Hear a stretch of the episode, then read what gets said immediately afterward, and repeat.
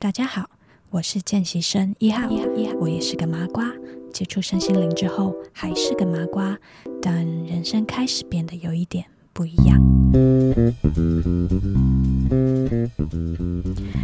今天我要来跟大家分享我去参加十天内观课程的心得。我有顺利完成哦，没有落跑。在这十天里面呢、真的有同学落跑诶。第一位好像是到第二天还是第三天就不见了。第二位好像是在第五天、第六天之类，也是提前阵亡。所以啊，这个内观课程，你要说它难吗？它有一点点难度，但是要说透，它也还蛮简单的，就是要有一点点耐心。总之，别人的感受、别人的分享都是别人的。如果你真的对内观有兴趣的话，我非常非常推荐你一定要自己去体验。因为每一个人的状况、心理状况、身体状况都不一样，你必须亲自去了才会知道那到底是怎么一回事。好，当初我会知道内观是透过那个提提研的创办人李坤林的分享，他在自己的 Facebook 粉丝团，还有在天下杂志都分享了很多的文章，去讲那个内观为他带来各式各样的好处跟体会。所以一开始我对内观的认知是，它可以运用在我们的生活中、职场上，或者是自己的内心，你可以怎么样去挖掘它？那为什么会想去？是因为身为一个麻瓜，我觉得要跟自己的心对话，对我来说是难的。我平常就是一个你知道，每次冥想都会睡着的人，所以你要透过冥想坐在那边跟自己的心对话，真的超难呐！我没有睡着就要偷笑了，还跟我的心对话。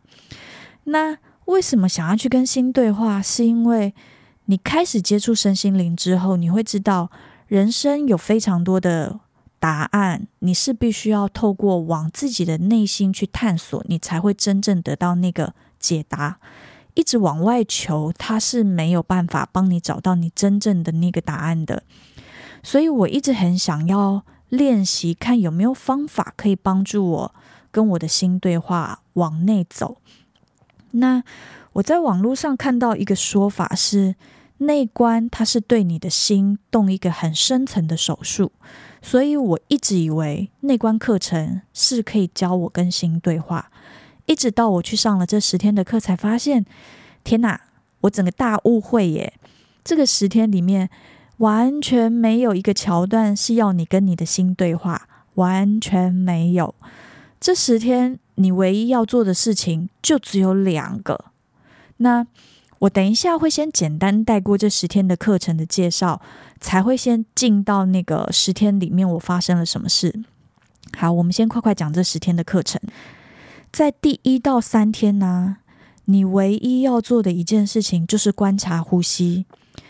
从早上四点半一直到九点半关灯，这之间除了吃饭、洗澡以外，你唯一要做的就是观察呼吸，没了，没别的了。那练习观察呼吸的目的是要让你可以专注在你的当下，然后让你的心可以静下来，去感觉、去感受。那他是为了替接下来的那个内观练习做准备，所以一到三天是还没有进到内观哦，到了第四天下午才会正式的去传授所谓的内观的方法。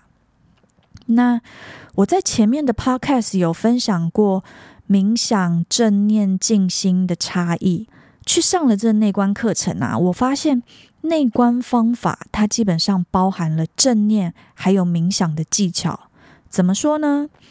内观它会要我们从头照着固定的顺序，一直观察到你的脚每一个部位的感受，如实的去观察它，有感觉就有感觉，没感觉就没感觉。不管是什么感觉，你只是观察，哦，我有感觉，这是正念。然后。再来是你要照着顺序引导你的注意力在身体的每一个部位移动，它运用的是冥想的技巧。那内观它到底在练习什么呢？他在练的是觉知、觉察，然后还有平等心。我们透过观察自己身体的那个感受啊，它是要帮助我们体悟所谓的无常这个宇宙的一个法则。不管那个感受它是舒服的、不舒服的、愉快的，或者是痛苦的，在这个过程中，你会发现它都是突然的出现，又会渐渐的消失，它不会一直持续在那里，所以这就叫做无常。那这个过程也是要帮助我们练习，还有发展出平等心。所谓的平等心，它是一个平衡的心，不贪求，也不嗔恨。用白话一点的说法，就是你不会期待那些好的感受可以持续，永远不会消失，也不会希望那些讨厌、不舒服的感觉它要立马不见。我永远不想要这种不好的感觉。那练习平等心，跟练习这个所谓的觉察、体会无常、练习内观，到底是要干什么呢？我们每一天呢、啊，生活中你会遇到各式各样的人事物，这些是你没有办法控制的。但是你外面的这些人事物，往往会触发我们各式各样的感受。当我们经历了好的感受的时候，都希望它可以持续下去。有的时候你会觉得啊，我想要更多。例如说，我们遇到一个喜欢的人，我希望这个喜欢的人可以永远不要离开我。但是当他一变心，我们就会痛苦。再来是人生中也是会有很多不好的事情发生，不顺遂、不舒服、不如意。那这些负面的情绪、负面的事件来的时候，我们往往会觉得：天哪，好悲惨哦！我不想要，我不想要。为什么老天爷要给我们这一些？那当你不喜欢的东西来的时候，你一样是会痛苦。练习无常是让我们知道人生中的这些好或坏。它都是会来，它也是会走。那它就是一个宇宙自然会发生的现象，不管好或不好，你用平等心去看待它，它最终会消失。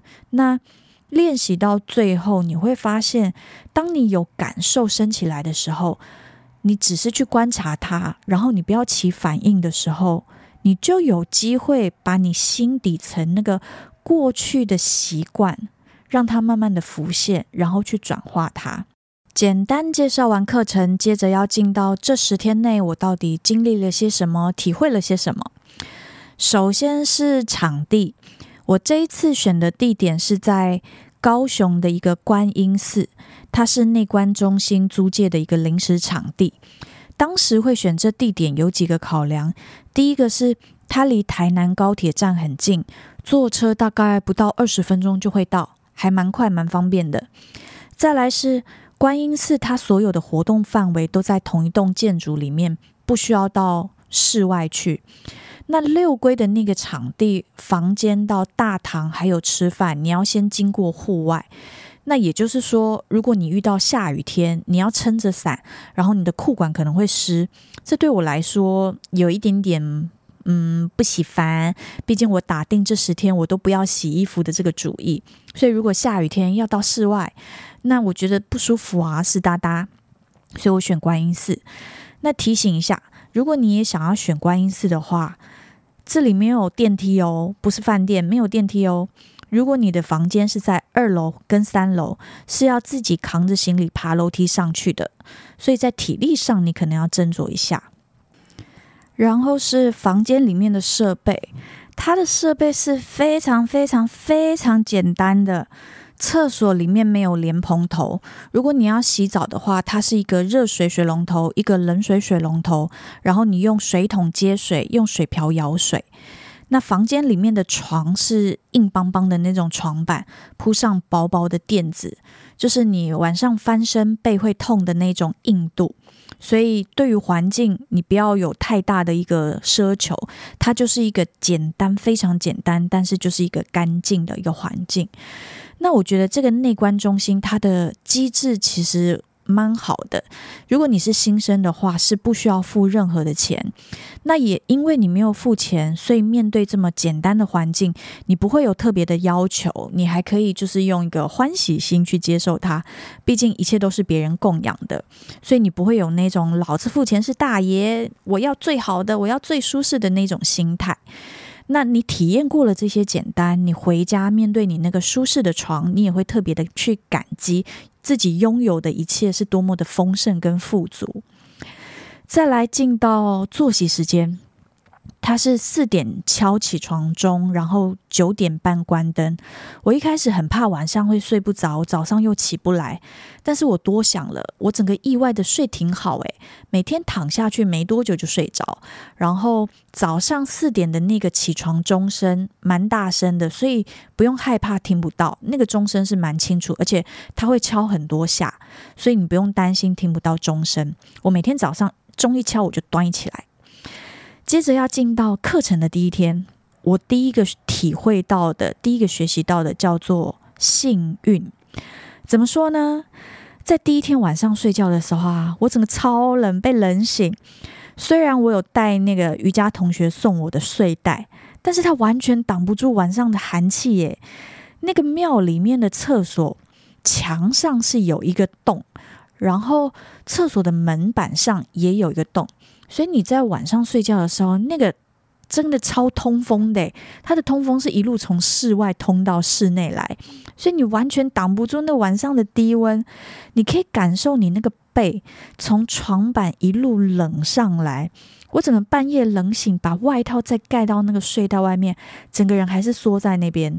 所以隔天早上醒来的时候，我心想：天哪，惨了！这才第一个晚上，诶，我该不会接下来十天都要这样子冷死吧？然后幸运的事来了，在吃完早餐后啊，我本来是要回房间休息，然后眼角余光就突然瞄到一个小小的牌子，它上面写着：如果你需要毛毯的话，可以跟法工人员说。所以我就是看，诶。有毯子？什么有毯子可以借？然后因为你不能讲话，所以我就是比手画脚的召唤了那个法工来，然后指着那个牌子“毯子，毯子”，然后他们那个法工就问我：“你是要盖脚的毯子，还是要睡觉的毯子？”我想说：“我要睡觉的毯子。”他说：“好，有，我们有睡觉的毯子。”天哪，真的是救星呢！我在超开心的抱着那个毯子回房间。哇！如果没有那个毯子，我整个要再冷十天也太惨了吧！我只能说 lucky，第一天我就体验到什么叫 lucky。当你冷的时候啊，你不会去在乎那个毯子上面有破了几个洞，你也不会在意它有没有被洗过，你唯一会注意的是：天哪，我也太幸运了吧！有毯子诶，整个就是一个救星诶，满怀感激。我第一天学习到的就是一个感激、感恩。知足，跟你体会到自己有多么的幸运。接着要进到前三天的课程，前三天我一直很努力的在跟睡魔抗战。对于一个每次冥想必睡着的我来说，难的不是坐在那边不动哦，而是你要如何不睡着。原本我是那个睡得东倒西歪，才会发现啊自己已经睡着了，赶快回来呼吸上的那那个状态。一直到了第三天，我整个有进步哦，我可以坐得直挺挺的，然后在睡着的瞬间，马上发现把自己带回来呼吸，所以一样是在那个睡着了回来、睡着了回来、睡着了回来的那个状态。可是我发现的速度变快了，然后我清醒的时间可以拉长了，然后我是可以坐得直挺挺，不会东倒西歪了，是不是很大的进步？我自己觉得这样子已经很棒了啦。然后我发现，在那个清醒的时间里面呢、我的脑袋中的杂念超多。你要专注在呼吸上，真的很不容易耶。你好不容易已经没有睡着了，然后清醒的时候，又是一堆的杂念把你带走。所以，真的专注在一件事情上面，没有那么那么的容易。再来是那些杂念，我意外的发现。原来我的脑袋里面一直不自觉的在跟宇宙下错订单，那些杂念都是我不喜欢、我不想要的那些念头，然后我却不自觉的一直在创造他们，一直在创造他们。那我们要怎么样把注意力放在自己真正想要创造的事物上？真的需要好好的练习诶。首先，你要先觉察自己平常的念头到底是什么，才有机会把它改掉。就只是专注，这么的困难，真的超级难。前三天，我除了跟睡魔抗战之外，我发现了意外，发现了我在跟宇宙下错订单，我必须要好好的正视这个问题，把订单改掉，把专注力拉回来。进到第四天开始的内观，我有没有睡着？当然有啊！早餐后还有午餐后的第一段练习，我一定会睡着。这两个时间真的没有办法，吃饱饱你就会想睡。所以我发现肚子空一点有助于这个练习，是真的，人会比较清醒。再来是进入内观啊，我们每天早中晚各有一个小时的时间，你是不可以变换姿势，不可以动的哦。所以你突然有地方狂痒的话，你是不能抓，你的腿盘起来不舒服，你也不能乱动。但神奇的来了，你真的那些。那些感受，你不要理它。过了一段时间之后，它真的会消失诶，真的会不见诶。所以那个感受会来，感受也会消失，它是真的。这个整个过程是让你自己亲身去感受它，那个宇宙的真理，生灭跟无常。然后针对身体上面的感受，我们一开始练习的时候，大部分只能感觉到一些表层的酸痛。痒啊，这种比较粗重的感觉。但是当你练久了，心可以更静、更稳定的时候，你就会越来越敏锐地去观察到一些细致的感受，像是能量的震动，或者是像电流通过的这种感觉。那要在十天的课程里面去练到这种超敏锐、超细微的感觉是不可能的。你必须要长期、固定的、慢慢、慢慢的去练习它。那回到一般的生活中，它更不容易，因为我们的生活中有太多的干扰。但是没有关系，我们就照着自己的速度前进就好，然后去开始有意识的观察自己的情绪，然后去观察那些引发我们情绪的人事物。然后，当你可以看到那个引发你情绪的人事物，背后，你更深层的那些过去习惯的反射动作反应，就有机会去转化它。然后你去练习觉察你的身体，它是一个开始。你先能看到自己身体上面的感受，你越来越敏锐之后，你才有办法去观察你生活中这一些出现的人事物，带给你什么样的一些感受跟体会。所以一切就是从自己的身体练习，然后你运用到你的生活里。